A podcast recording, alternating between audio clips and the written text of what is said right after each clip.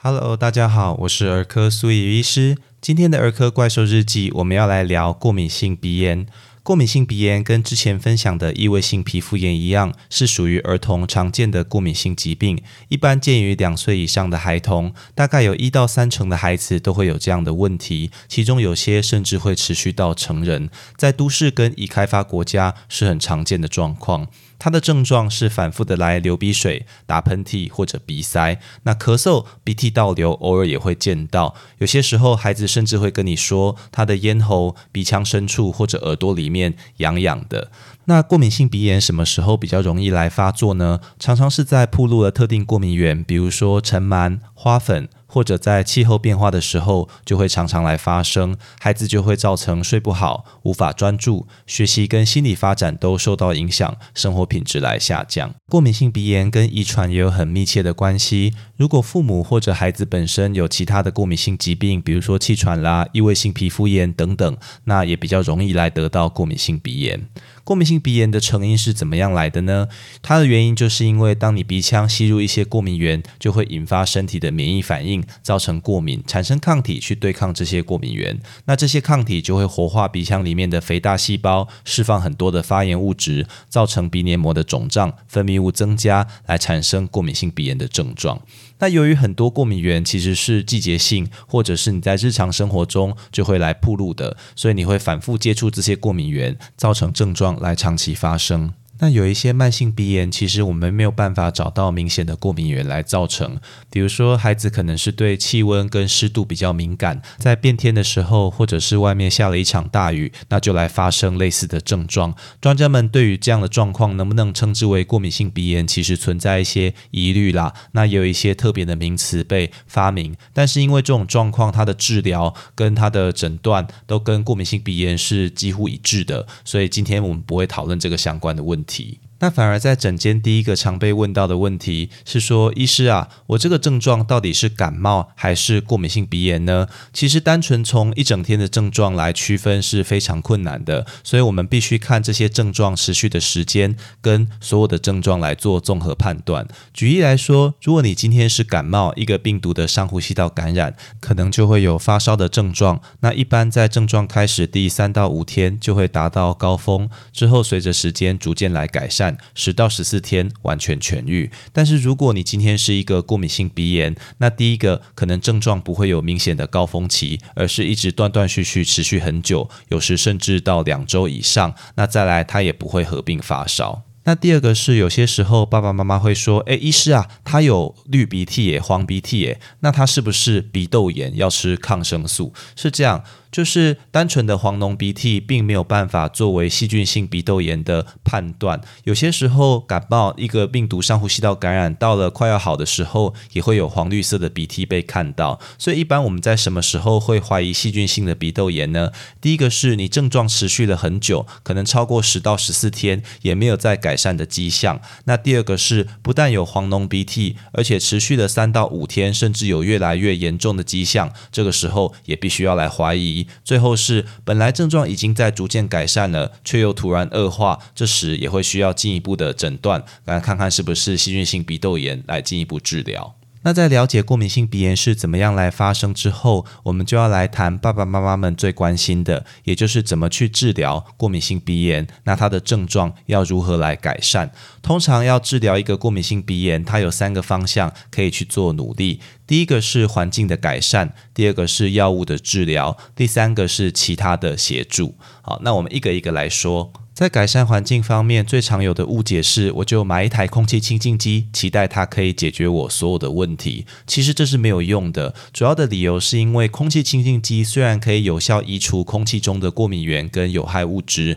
可是有些时候你过敏的东西，它是附着在你的家具或者是你会接触的生活环境里面。所以说你没有办法靠空气清净机就解决所有的问题。比如说你对尘螨过敏嘛，那你空气弄得很干净都没有尘螨。可是你的床单就是不拿去洗，那你只要睡个觉，隔天起来还是一样过敏性鼻炎会来发作。那第二个会有的误解是，改善环境确实会有效，但不代表就可以不用药物治疗。我们通常建议环境的改善跟药物治疗双管齐下，这样对于过敏性鼻炎的症状可以得到更好的控制。那最后是有一些环境因素确实是很难来去做改善，比如说你室外飘进来的花粉、飘进来的 PM 二点五，那靠空气清新机也许有些帮忙。可是像比如说你养了很久的宠物，啊，你对宠物过敏怎么办？送走，对，这是一个很困难的问题啦。或者说家里有长辈啊，他就在焚香啊，怎么办？叫长辈不要烧香，诶，这真的是一个很困难的状况。那具体来说，我们主要能够避免铺多的过敏源。第一个是尘螨。那尘螨上面，我们建议使用一些抗过敏，也就是孔洞比较细小的枕头套、床单、被套，并且每周来清洗，这样孩子就比较不会接触到尘螨。那同时建议减少室内的湿度，一般建议在低于五十 percent。那移除或者是定期清洗你的地毯、软垫、绒毛娃娃跟窗帘。爸爸妈妈们常常会忽略的东西，其实是绒毛娃娃啦。就是说，你可能能床单被套都洗得很勤，换得很勤，可是床上总是有一些孩子喜欢的玩具娃娃放在那儿，那也不是很方便清洗，结果搞半天把它移除，症状就好了一半哦。那个凶手就在那这样子。对，那第二个是蟑螂、老鼠、昆虫啦，这些害虫要如何来避免进到家里来呢？当然是你的食物跟厨余就需要来密封，并且保持环境的整洁清洁，正确使用纱窗、热熔胶等等。塞住家里的出入口，避免这些害虫进入家中。那最最后是霉菌，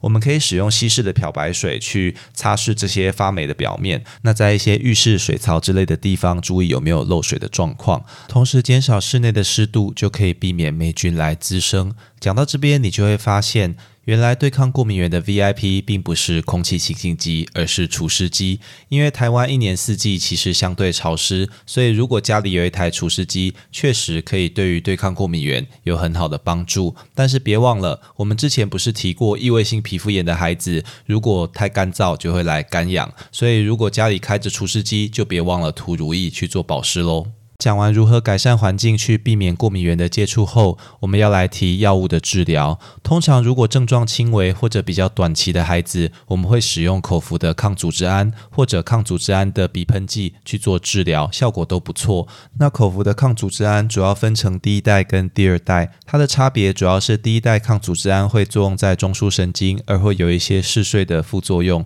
比如说过去有一些感冒药上面会写说吃了不能开车，或者吃了会想睡觉。那这些都是有第一代抗组织胺的成分，那第二代抗组织胺相对来说就没有这样子的问题，因为第一代、第二代在治疗过敏性鼻炎其实效果是相仿的，所以在儿童我们会主要建议使用第二代抗组织胺来去做治疗，去避免中枢神经的副作用。另一个常常使用的是肥大细胞稳定剂的鼻喷剂，叫做 Cromolyn。那这个药物其实很安全，而且效果也不错。但它的问题是，如果孩子症状是拉长的，那它要有效，常常一天就要喷三到四次，非常麻烦。不是所有孩子都有办法这样来做使用。所以今天，如果你的症状是比较长期或者比较严重，我们反而第一线推荐你使用的药物是类固醇的鼻喷剂。类固醇的鼻喷剂被证实是在过敏性鼻炎最好的第一线用药，那它的效果也非常的显著，使用上也很方便，一天大概用个一次到两次，效果就不错。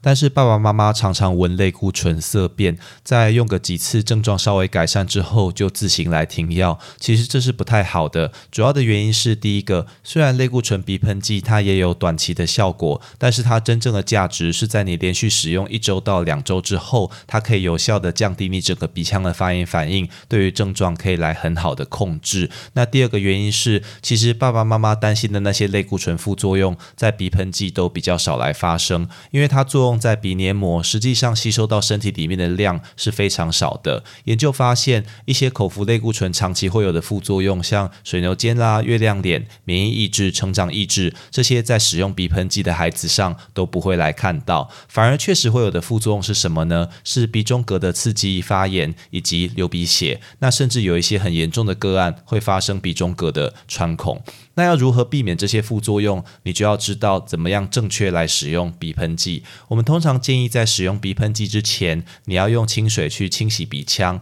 那把那些分泌物都清洗掉，才能让药物直接作用在鼻黏膜。那第二个是在使用的时候，如果你是自己喷，那就是右手往左鼻孔喷，左手往右鼻孔喷，也就是往外侧去喷。那你如果帮孩子喷，也是一样的去注意。那最后是在喷的时候，不要把头扬起来，而是要收下巴，这样就可以避免药物倒流到喉咙，造成身体的不舒服。通常只要正确的使用类固醇鼻喷剂，合并前面所说的口服抗组织胺以及抗组织胺鼻喷剂，对于过敏性鼻炎就可以得到很好的症状控制。那苏医师在这边要另外再讲一个常常被使用，但是其实它是需要注意的药物，你一定听过，它叫做心流。心流其实是免疫调节的一个药物，它在气喘跟过敏性鼻炎的治疗上，研究发现，如果你合并类固醇的吸入剂跟类固醇的鼻喷剂来一起使用心流的话，它确实会有不错的控制效果，不过它的问题是，其实我们不建议用心流单独来控制这个症状，理由是因为有部分报告心流会有精神相关的副作用，比方说失眠、忧郁或者自杀倾向，那它的单独控制效果也没有类固醇的喷剂来得好，所以如果你已经在使用类固醇的鼻喷剂，却觉得症状还控制的不够好，使用心流来辅助才是一个不错的效果，而不要单独来使用哦。那另一个值得一提的，其实是市售的鼻塞喷剂，里面是一些血管收缩的药物，使用后在五到十分钟就会快速生效。它不建议单独或者长期来使用，主要的原因是因为如果长期使用，它会造成依赖跟慢性的鼻塞，也就是如果你不喷药，鼻塞很快就又回来了。所以它通常是要合并类固醇鼻喷剂一起使用。比如说在什么时候呢？像最近几天鼻塞非常严重，那我的类固醇鼻喷剂根本就无法喷到鼻腔里面，所以我就先喷血管收缩的药物，那让它消肿，那我再喷上类固醇的鼻喷剂。那血管收缩药物可能用个一两天就可以来停用，或者是说今天突然变天了，哇，我鼻塞的很厉害，睡不着，那我喷一次这样血管收缩的药物，让今天晚上好睡，合并类固醇鼻喷剂使用，就是一个不错的选择。那最后是口服类固醇的部分。其实目前口服类固醇已经很少用来治疗过敏性鼻炎，主要是它如果长期使用，就会有前面所说的那些类固醇副作用。所以，我们除非在真的非常严重，而且你上面的那些药物都已经试过了，效果还是不好，才会用口服类固醇短期的三到五天尝试控制你的症状。但通常如果这么严重，医师也会积极去寻找有没有其他可以治疗的原因，不一定会直接使用口服类固醇就是了。那假设说我环境的改善也努力了，药物的治疗也照医师的遗嘱来执行了，却还是症状没有改善的很好，我们有什么其他的辅助可以来做呢？第一个是所谓的减敏疗法。减敏疗法它的逻辑其实很单纯，也就是说，如果今天你的过敏性鼻炎是可以找到特定过敏源铺路来造成，